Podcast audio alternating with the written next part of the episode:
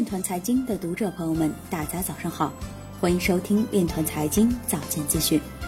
今天是二零一九年六月十八日，星期二，农历亥年五月十六。首先，让我们聚焦今日财经。韩国五家加密货币交易所更改服务条款，需对潜在网络攻击承担责任。俄罗斯中央银行考虑发行自己的加密货币。迅雷集团与香港科大成立区块链联合实验室。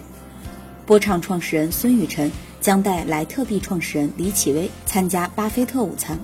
有媒体表示，全球大型加密货币交易所将召开联合会议，以阻止 G20 监管新规。有分析指出，监管及税收优势促使斯洛文尼亚成为加密货币采用的领先国家。美国期刊表示。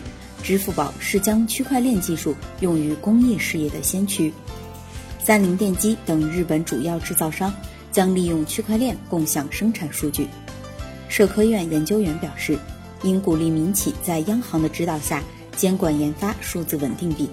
有研究报告显示，比特币对其他学科学术研究产生全面影响。今日财经就到这里，下面我们来聊一聊关于区块链的那些事儿。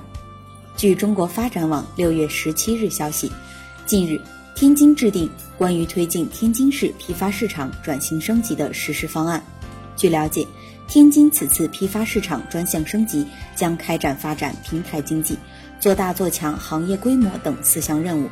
其中提到，批发市场要积极适应数字经济发展要求，利用互联网、物联网、大数据、区块链、云计算等技术。发展平台经济，整合市场商户资源，搭建或对接融入电商平台。以上就是今天链团财经早间资讯的全部内容，感谢您的关注与支持，祝您生活愉快，我们明天再见。